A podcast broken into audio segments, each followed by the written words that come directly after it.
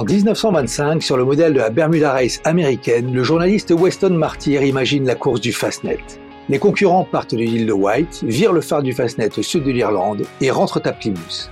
Depuis, la course est devenue une des épreuves les plus prestigieuses au monde. Et en 2021, la Rolex Fastnet Race a vécu une petite révolution puisque c'est désormais Cherbourg en Cotentin qui accueille les quelques centaines de bateaux bouclant les 695 000 du parcours. En 2023, la course qui fête sa 50e édition s'élancera le 22 juillet de Cowes. Pour célébrer cet anniversaire, l'association Arrivée Fastnet Cherbourg, qui réunit quatre collectivités, la ville de Cherbourg-en-Cotentin, la communauté d'agglomération du Cotentin, le département de la Manche et la région Normandie, vous propose le roman du Fastnet, un podcast mensuel en six épisodes sur les plus grandes heures de cette épreuve presque centenaire. Je suis Pierre-Marie Bourguina et je vous invite pour 30 minutes à feuilleter avec nos invités ce roman du Fastnet. Bonjour et bienvenue pour ce nouvel épisode du roman du Fastnet, cinquième chapitre déjà depuis le mois de février, où nous évoquions, pour démarrer cette saga, la victoire d'Éric Tabarly en 1967 dans cette classique, trustée jusqu'alors par les Anglais et les Américains. Un cocorico donc, qui fut suivi par les témoignages de Jacques Caraès, d'Alain Catrineau, de Géry Transo et des Loisons père et fils le mois dernier pour leur victoire toute classe en 2013. Une armada de skippers français qui ferait presque oublier que même si la Rolex Fastnet Race arrive aujourd'hui à Cherbourg en Cotentin, le Fastnet reste une épreuve qui s'élance d'Angleterre, qu'elle est organisée par le Royal Ocean Racing Club, le RORC, et que les Britanniques y sont toujours très bien représentés. Alors, avant d'essuyer un protest de nos amis d'outre-Manche devant ce traitement tricolore de l'histoire de la course, nous réparons aujourd'hui. Le Fastnet vu par les Anglais, c'est le thème de cette émission, et qui de mieux pour l'évoquer qu'un skipper britannique au français fluent et qui a couru une bonne dizaine de fois cette grande classique, je veux parler de Samantha Davis. Bonjour Sam. Bonjour. Alors la, Rolex Fastnet Race, Sam, je crois que c'est une, une longue histoire pour toi, euh, une vieille histoire et une histoire qui te tient à cœur, une course qui te tient à cœur. Est-ce que tu peux nous dire pourquoi? Euh, Oui, c'est une très longue histoire. Euh, et euh, pour moi, qui est britannique, euh, c'est une course qui. J'ai les souvenirs de mon enfance quand j'étais sur le bateau de mes parents, donc un bateau de croisière dans le Solent.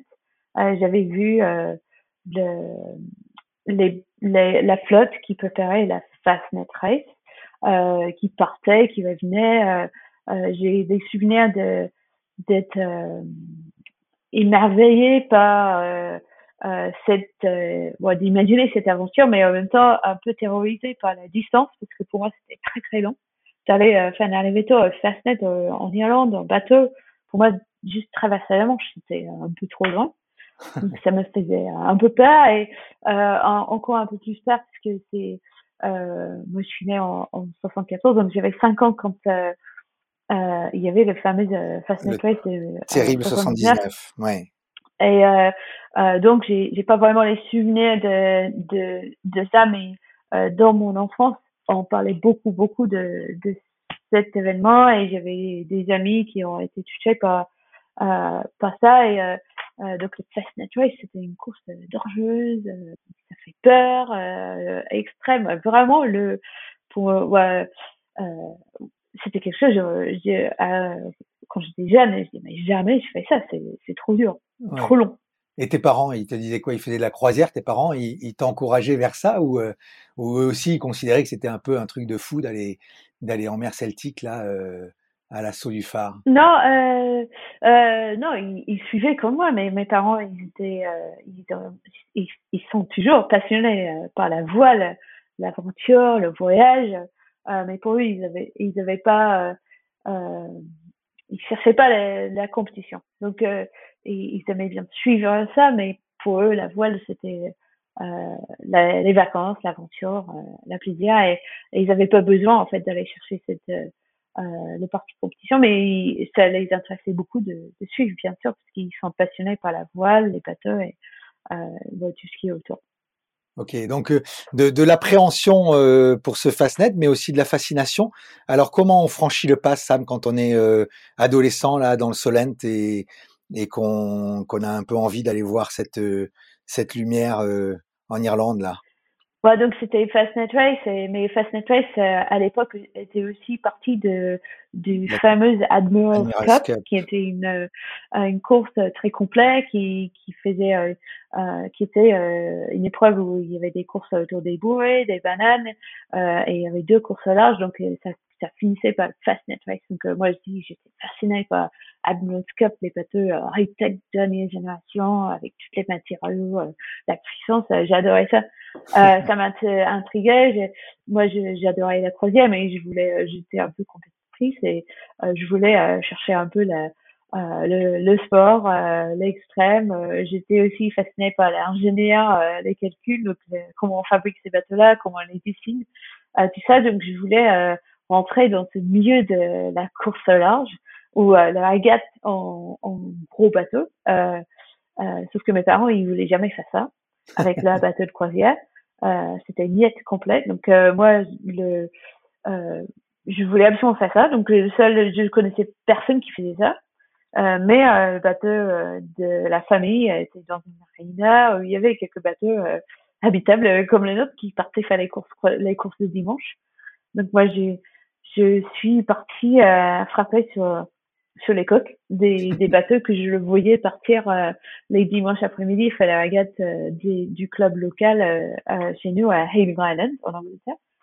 Et j'ai eu la chance d'avoir des gens très sympas qui m'ont accueilli sur leur bateau. Et notamment un, couple, il s'appelle le nom de famille c'était Mitchell. Donc c'était un couple qui qui régatait avec le bateau de croisière. C'était un jeune un Sun Legend 41, euh, qui euh, avait la gentillesse de Euh, ça la régate de dimanche, mais non, non pas seulement ça, mais il, il m'avait dit qu'il préférait aussi Fastnet Race. Donc on avait toute la saison de des courses euh, walk, les courses du Ocean Racing Club, euh, des transmanches, euh, des courses euh, sur les week-ends autour des bouées pour se qualifier en équipage pour faire Fastnet Race. Euh, donc, euh, euh, c'était euh, pour moi une opportunité énorme euh, mmh. De d'avoir cette cette porte qui s'est ouverte à une jeune qui connaissait pas grand chose mais qui montrait beaucoup d'enthousiasme et, et engagement de d'apprendre de progresser pour participer dans l'équipage. Ils m'ont appris à faire numéro un. Et et j'ai fait mon premier Fastnet, je crois que j'avais 19, 20 ans avec cette famille, la famille Mitchell, euh, et leur équipage. Euh, et c'était, oui, pour moi, c'est un peu grâce à ces gens-là euh, que euh, je suis, je suis maintenant parce que euh, c'était les premières personnes qui, qui m'avaient donné accès à la course au large. Donc je euh, je les remercie encore et, c'est c'est qui ouais, ils savent qui, sont et, euh, et je dis ça aussi parce que je pense qu'il y a beaucoup de auditeurs euh, ou dans les auditeurs qui nous écoutent actuellement il y a aussi des armateurs des bateaux ou, euh, des personnes qui organisent un équipage euh, donc je je voulais faire la preuve que c'est tellement important s'il y a une petite place à, à offrir un ou une jeune euh, pour euh, euh, pour faire comme moi j'ai eu. c'est, je pense que les gens ils vont par contre la valeur que ça a pour pour quelqu'un qui veut se lancer dans ce, type de carrière. Bon, super. Donc il faut laisser sa chance aux jeunes et on remercie la, la famille Mitchell. Alors, alors ce, ce premier Fastnet, c'était, tu te souviens un petit peu des, de, tes, de tes premières impressions de ce départ, du passage de Lenzen, de, de l'arrivée sur le phare? Euh, tu, tu, tu as des, des images qui te reviennent là? Ah oui, j'ai les images qui reviennent, qui, qui m'a un peu confirmé mon, mes, mes doutes de, de jeune que, oh, sur un Sun Legend, c'est un bateau de famille avec, euh, tout ce qui, qui a à bord, c'est long en fait. Oui, oui, oui. Surtout là, on est parti après, euh, dans les conditions un peu euh, classiques. De, on a fait toute la Manche et les mers d'Irlande jusqu'au Fastnet Race auprès, euh, dans un habitable euh, qui n'était pas complètement étanche. Euh, L'équipage n'était pas totalement amarinisé. il y avait le mal de mer, le foie, on était au rappel, les nuits. J'étais numéro un, donc le numéro un, t'es tout à l'avant ouais. rappel, donc c'est toi qui prends toutes les vagues. Ouais. qui donc en plus là, je montre un peu mon âge, mais à l'époque, les CIA, je crois qu'ils étaient un peu moins bien, et peut-être moi, j'étais moins bien équipée parce que euh, bah oui, c'était pour moi un patient, c'était pas une, mmh. une euh, donc euh, euh, donc c'était dur, oui, c'était vraiment dur, et, mais en même temps, on a appris énormément, et euh, et la fierté euh, aussi à l'arrivée de, de, franchir la ligne d'arrivée, euh, de rentrer dans la marina à Plumeuse, euh, de, de, mettre pied à terre, d'aller boire un bière avec l'équipage pour dire ah oui, on a fait, on a fait notre classement. Et en plus, je crois qu'on était pas mal classés. Donc, c'était vraiment une belle année, parce que c'est pas que le Fastnet, c'est toute l'année de qualification, d'entraînement. c'était génial. Bon, euh, ça c'était la première édition, c'était au début des années 90, euh, j'imagine. Euh, et après, tu as assez vite, finalement, tu as fait tes études, mais tu as assez vite basculé vers le milieu professionnel de la course au large. Et tu es revenu à nouveau sur le Fastnet, sur des bateaux comme ça, un peu de, course croisière, ou les, les Fastnet suivants, c'était sur des bateaux, des, des, vrais protos de course?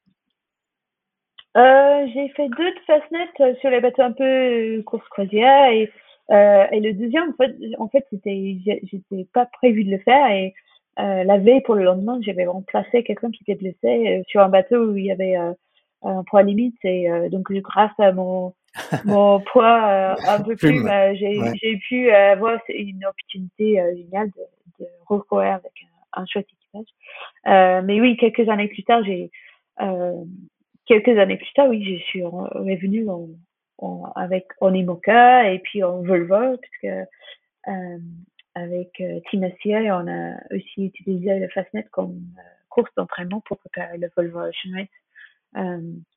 Euh, et puis récemment, j'ai fait quatre fois déjà avec l'initiative cette course. Et oui, ça me tient vachement au cœur parce que c'est une course britannique pour moi aussi, c'est c'était, euh, puis maintenant, parce que c'est un peu plus compliqué, mais c'était aussi une opportunité de, de retourner chez moi et voir les amis euh, au départ, eh oui.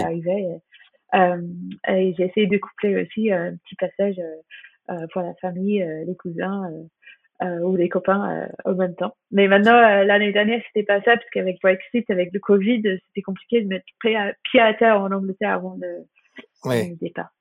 Oui, mais ce qu'on ce n'imagine pas toujours de, de vue de France quand même, c'est que le Fastnet, euh, c'est quand même une, bon, c'est une épreuve sportive évidemment. Ça mêle des équipages amateurs, des professionnels. Le parcours est, un super parcours de, de, à la fois de course au large, mais où on reste quand même dans des dans les eaux européennes, mais c'est surtout une, grande fête de la voile parce que c'est l'apogée d'une semaine de régate et puis c'est un peu l'apogée du calendrier de l'année du, du RORC finalement. Donc il y a énormément de monde sur les pontons, sur les quais. Euh, c'est une vraie ambiance. Ça compte en Angleterre vraiment le, le, le, Fastnet Sam. Euh, oui, c'est une vraie ambiance. C'est euh, pour beaucoup beaucoup de monde dans la dans la voile anglaise, c'est un c'est un rêve. Et euh, il y a des gens qui, qui rêvent de, de faire Fastnet, qui qui mettent beaucoup, beaucoup, euh, qui font beaucoup de sacrifices, euh, euh, surtout euh, les amateurs qui doivent travailler aussi pour se qualifier, euh, c'est beaucoup d'engagement pour euh, pour se qualifier, pour pour s'inscrire, pour faire le Fastnet Race. et un exemple en fait pour le Royal Ocean Racing Club qui est un club de voile qui est basé en Angleterre, mais c'est un peu un club où il y a des membres de partout dans le monde.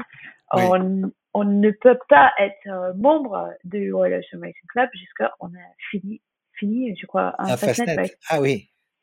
Euh, donc euh, il y a un peu, euh, oui, un peu de, oui, oui, c'est c'est la fierté et, et un peu, je, je compare ça peut-être avec, j'ai des amis aussi qui font Ironman, mais il y a le t-shirt finisher. Et, de l'Ironman. Ouais, ouais.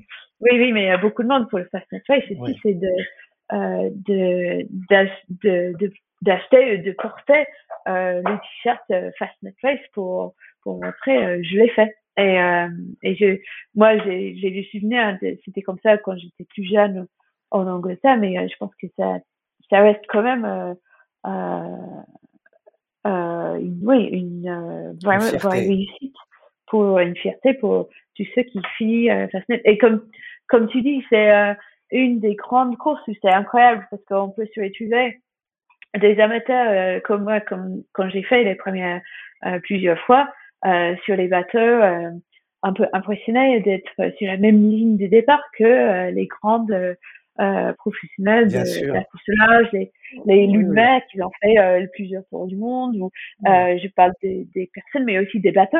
Je suis suivre la même ligne de départ que je, je cite juste comme ça, mais comment je, euh, des, des, des bateaux hyper connus dans le monde de, de la voile ou de, de maintenant, je pense aussi de se retrouver sur la même ligne de départ que les émoqueurs, que, que parfois il y a des, des ultimes qui viennent euh, euh, pour ceux qui, ou c'est pas leur métier, mais qui sont passionnés par ça. C'est, c'est incroyable de pouvoir avoir cette opportunité-là de, de courir avec ou contre euh, ces bateaux et, et, et c'est ce qui peut bah c'est, c'est, as raison de dire ça. C'est une richesse de notre sport, de toute façon, euh, de la voile. C'est qu'il y a quand même, euh, je sais pas s'il y a d'autres sports où effectivement tu peux participer à des événements. Alors c'est vrai du fastnet, c'est vrai aussi d'autres courses finalement, mais où tu peux bah, participer aux côtés de de, bah, de gens qui sont tes idoles finalement. Et, c'est pas vrai en tennis, c'est pas vrai en foot, c'est pas vrai dans plein d'autres sports pour les raisons qu'on comprend. Mais mais c'est vrai que que ces départs de Fastnet, même s'ils sont cadencés avec euh, avec plusieurs départs décalés, c'est quand même euh, c'est quand même toujours un, un, grand plaisir des yeux. C'est une émotion de voir ces bateaux s'élancer. Euh. Et toi, tu as des tu as des en, préparant un petit peu l'émission, en discutant avant, tu me disais que tu l'avais couru, je crois une dizaine de fois en, en tout, hein, entre les, les, les, premières expériences et, et puis tes, tes, expériences en, en IMOCA et puis en, en Volvo. Il y a y a des, t'as des souvenirs de départ particuliers ou d'anecdotes ou de ou d'images qui te restent de bateaux que tu as vu passer, qui euh, que, que tu aimerais nous raconter, à Sam? Euh, Des souvenirs particuliers. Euh, euh, chaque Fastnet c'est il est vraiment différent, euh, mais euh, euh, mm. je pense que c'est, oui, surtout le premier, de, le souvenir comme c'était dur, euh, rappel. euh, parce que maintenant, on est cœur, on est, on est dans le confort de nos ouais. de fermées, la casquette. Ouais. Et, euh, oui, de, de, subir, en fait, chaque, les trois premières fois que j'ai fait Fastnet Race, j'étais numéro Donc, j'étais mm. le, celui qui prend toutes les vagues dans, dans la tranche pendant, euh, je sais pas combien de jours que ça prenait, mais je m'appelle une fois sur un IMX 40, euh, euh, il y avait euh, pas beaucoup de vent pendant toute la course et euh, on était, on, il nous restait plus, plus nourriture, on se rationnait la nourriture pour, pour y arriver. je pense que euh, j'essaie d'imaginer. Je crois que aussi avec Team SCI, avec le Volvo, euh, le Fastnet Race, c'était la première fois on a fait sur un Volvo en équipage, on préparait une grande course euh, euh, de sortir du Solent euh, et c'est peut-être ça euh, c'est un peu c'est un peu flippant de sortir du Solent avec des gros oui. bateaux très puissants avec toute la flotte autour oui. maintenant on a de la chance avec les IMOCA et le Royal Ocean Racing Club ils ont très bien compris que nos bateaux sont pas vraiment faits pour la regate de contact et que parfois on ne maîtrise pas complètement euh, euh, les manœuvres de nos bateaux et qu'on avait demandé de partir avant parce que avant, normalement le fastnet c'est les, les, bateaux moins vite qui partent Exactement. en avant oui. ils essaient de donner tout le monde la chance de passer le fameux euh, euh, rase de marais de au Portland oui. avec le courant donc il y a beaucoup de courant quand on, on, on prend les débats du, du fastnet race euh, et c'est vraiment euh, pas juste pour ceux qui ne passent pas cette euh, Portland avec le premier vague de courant. Oui. Donc, euh, ils laissent partir les bateaux moins vite en première et les bateaux plus vite euh, dernière parce Ensuite. que ces bateaux, les bateaux plus vite, ils ont plus de chances de, de passer euh, la pointe. Sauf que les IMOCA, si on part en dernière, il faut qu'on traverse toute la flotte avec les vents. Euh, le vent, le, le vent le plus probable qu'on va avoir, c'est du vent ouest, où il faut tirer des bords euh, dans un endroit très étroit surtout avec les immoquets qui ont un tirant d'eau de 4 mètres 50. Euh, il n'y a pas beaucoup de place. Euh, et c'est un peu flippant de, de, de faire ça à deux et, et un peu dangereux. Donc, euh, ils ont très bien fait de laisser passer les immoquets en premier pour, pour pas avoir de, de risque d'accident. Mais avec Team Acier, j'ai les souvenirs qu'on est, à ce moment-là, on était en équipage, donc on est un peu plus manœuvrante. Euh, donc on partait euh, derrière euh, tous les plus petits bateaux, toute la flotte. C'est incroyable, ah oui. on voit tout le monde faire. Et donc, on passe en fait auprès toute la flotte. donc, il faut tricoter et, et trouver, donc passer derrière tout le monde, être très vigilante de de, de oui de, de de pas avoir de collision euh, des problèmes euh, sur euh, cette première partie donc c'est toujours maintenant c'est c'est des souvenirs un peu flippants c'est le départ et de, de dégager du Solent sans sans accident euh, euh, et en même temps, euh, donc c'est stressant, mais en même temps, oh, c'est magnifique, c'est trop beau, c'est incroyable de, euh, ça fait les, les super souvenirs, ce départ avec autant de monde, euh, des bateaux partout. Euh, euh, si on regarde devant ou derrière nous, de voir chuter euh, les voiles, c'est incroyable. Et puis aussi le passage du phare du Fastnet. chaque fois que je parte, j'espère qu'on va passer du jour parce que c'est tellement magnifique de, de voir le phare. Mais quand même, quand on passe de nuit, c'est incroyable aussi parce qu'on passe tellement proche qu'on voit la silhouette du phare quand même. Et, euh, donc c'est incroyable et, et c'est super beau. Bon, super. Alors le, le Fastnet, Sam, tu l'as vu encore il n'y a pas très longtemps, mais c'était à l'occasion d'une autre course. C'était la Bermude Mill Race, qui est la dernière course que tu as disputée euh, en double avec. Euh, tu étais avec Damien Seguin, puisque le Fastnet était marque de parcours de cette euh, grande boucle de, plus de 1000 milles. et la prochaine course à ton calendrier pour Initiative Cœur, c'est bien la Rolex Fastnet Race, départ le 22 juillet. Euh, a priori, vous serez 25 IMOCA au départ. La course est inscrite euh, au calendrier des IMOCA Globe Series. Elle est qualificative pour la Transat Jacques Vabre. Ça s'annonce comme une, une grande fête, une belle confrontation. Oui, ça, ça va être génial. Euh, oui, ça va être la plus grosse flotte. Et pour moi, c'est toujours, euh, je sais, je suis anglaise et j'ai des, beaucoup d'amis euh, et, des amis marins anglais. Euh, je sais que euh, c'est beaucoup beaucoup apprécié euh, d'avoir les IMOCA euh, en Angleterre, dans Solent. Euh, voilà, comme moi, quand j'étais très jeune, d'être impressionné et, et inspiré euh, par les, des bateaux de haute technologie et euh, émerveillé, inspiré. Euh, ouais, c'est ce côté euh, rôle modèle, euh, inspiration qui est super important et, et, et pour moi, j'essaie de toujours euh, redonner un peu ce que moi j'ai l'impression d'avoir la chance d'avoir cette inspiration, ces rôles modèles, ces opportunités. Euh, donc je sais comment c'est important de euh, d'être là avec la flotte Timoka.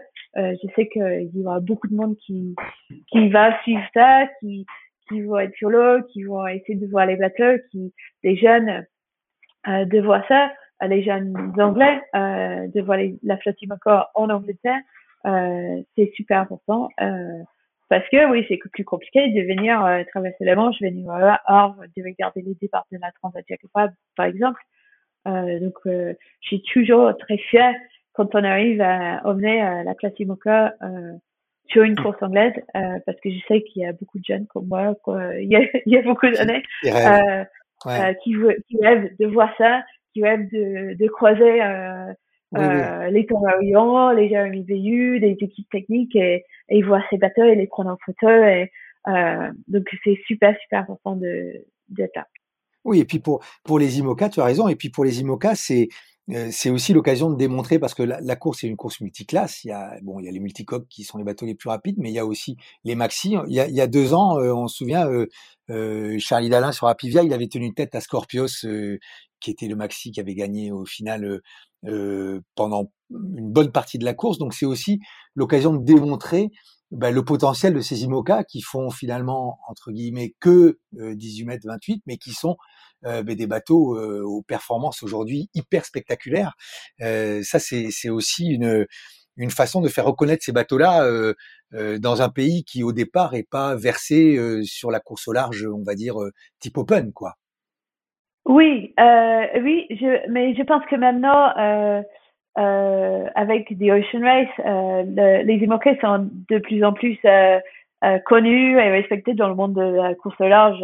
et et que c'est peut-être on n'a plus besoin de montrer les choses parce qu'on a déjà fait nos preuves et euh, donc c'est plus moi je suis plus du côté euh, où je sais qu'il y a beaucoup beaucoup de monde qui qui apprécie de de, de, de croiser la flotte, manque les skippers français et, et de pouvoir peut-être les serrer, les mains dans le briefing avant le départ ou euh, à l'arrivée. Euh, euh, donc, et c'est là où j'essaie toujours, et on a fait avec Initiative K la dernière fois, on, est allé, au c'était à Cherbourg, c'était pas en Angleterre, mais on a fait l'effort d'arriver avant, de, de rester après euh, pour euh, participer dans ce, cette, ce côté euh, de oui de contact avec avec avec tout le monde et pas que euh, rester entre nous Platinoca, euh, les pros. Et euh, pour moi, c'est super important de, de continuer cette euh, euh, force de cette Fastnet Race qui est qu'on on, il y a tout une mélange de, de navigateurs et de passionnés. Et c'est super important de, de euh, d'être là et d'avoir ces échanges et ces partages. Bon, euh, sur Initiative Curve, il y a, des, par rapport à ta dernière course, vous avez, vous allez profiter là du temps qui reste pour encore faire évoluer un petit peu le bateau. Il y a des choses encore que vous mettez au point, que vous testez, que tu vas pouvoir tester justement sur cette, sur cette course, Sam? Ah oui, bien sûr. Hein. Sur Initiative Curve, tous les jours qu'on sort, on apprend les choses euh, et c'est génial. Et, je suis ravie de retrouver mon bateau après avoir fait euh, The Ocean Race euh, et euh, l'équipe euh, technique euh, oui, l'État, mais l'équipe technique Initiative K, ils ont bossé très très dur cet hiver pour avancer le bateau et avancer, fiabiliser, faire des, des petits modifs et, et c'est génial de de retrouver ce bateau au top, de pouvoir euh, prendre le temps de d'apprendre les choses, mais ça fait pas longtemps que je suis rentrée de Italie et on a fait la Bami d'Aguillada, Bami de Milieu avec Damien et c'était euh, incroyable et génial de, de pouvoir euh, euh lancer le bateau euh, plein de balles avec confiance, mettre pied au plancher. Je le connais pas très bien encore, donc j'ai fait beaucoup d'erreurs de, de réglage, de de c'est la découverte euh, le réglage des stratégies euh, euh, il faut euh, naviguer beaucoup il faut apprendre beaucoup donc c'est pas juste à faire les dernières optimisations c'est euh, entre maintenant et Fastnet Race je pense que il y a beaucoup beaucoup de progrès à faire pour apprendre ce bateau qui a énormément de potentiel je maîtrise pas du tout encore tous les réglages et euh, donc euh, gros gros travail. Euh, donc Fastnet, ça fait partie de ce gros travail euh, pour progresser vers la Transat Zagreb, qui est l'objectif de cette année. et Fastnet Race, bien sûr, c'est aussi une qualification pour la Transat Zagreb. mais oui, je pense entre maintenant et le débat du Fastnet, déjà la courbe d'apprentissage est très très raide. D'accord. Bon, enfin, vous avez bien, vous avez bien marché sur la, la, la Vermine. Hein. Vous avez fait un top, un top 5.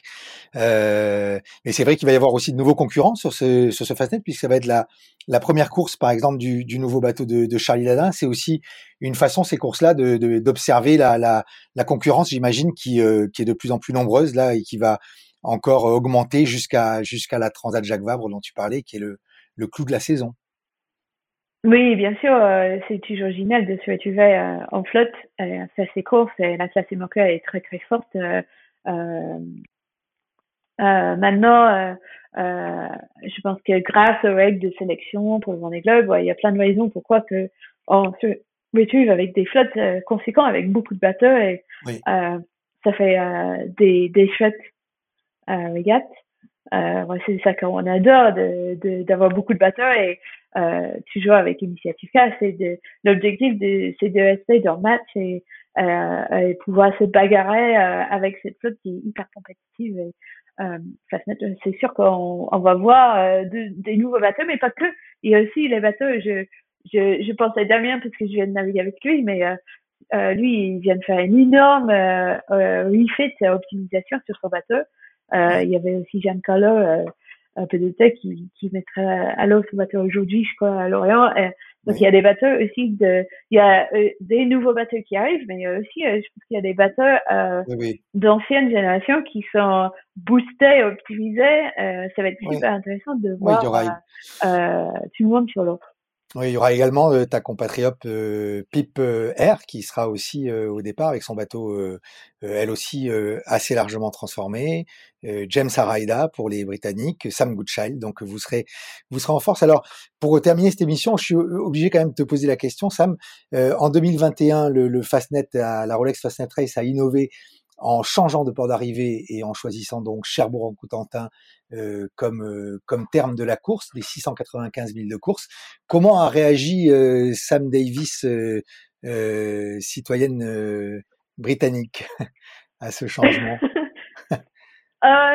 Il y a un peu de comment on dit ah, j'ai oublié le mot, mais des, des, j'ai des, des, super souvenirs de l'arrivée à Plymouth. Donc, de, d'un côté, euh, j'étais un petit peu triste que c'est pas pareil, mais euh, en même temps, euh, la, la, la France, euh, la course au large en France, c'est tellement incroyable et tellement bien accueilli et bien suivi euh, par les Français, par le public, par les ports, par exemple, Cherbourg, l'accueil qu'ils ont fait, c'est incroyable.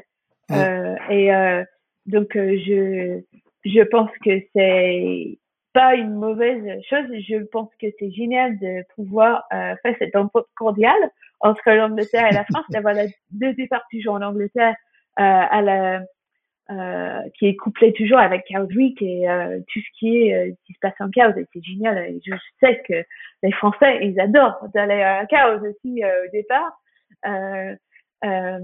Mais aussi de l'autre côté je sais que moi quand j'ai fait les régates avec des équipages anglais depuis l'Angleterre. Les régates qu'on adorait le plus, c'est les régates où il y avait des arrivées en France, parce que c'est génial aussi de traverser la Manche, ça fait une aventure de d'aller dans un autre pays, de euh, d'aller euh, acheter du bon fromage et du, du, du bon vin rouge en France.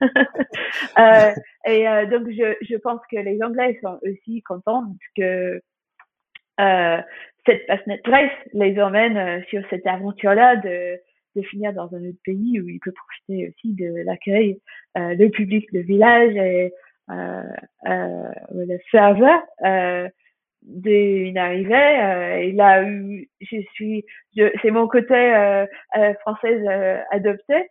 je suis fière aussi de montrer aux Anglais comment la France accueillit la course et, et c'est, autre chose et, et c'est génial de pouvoir faire ça. Donc euh, oui, un peu de nostalgie de ne pas avoir Plymouth, plus avoir Plymouth, mais je pense que euh, c'est aussi euh, une bonne chose de de d'avoir cette arrivée à Cherbourg et euh, d'avoir la France aussi euh, sur cette euh, course incroyable.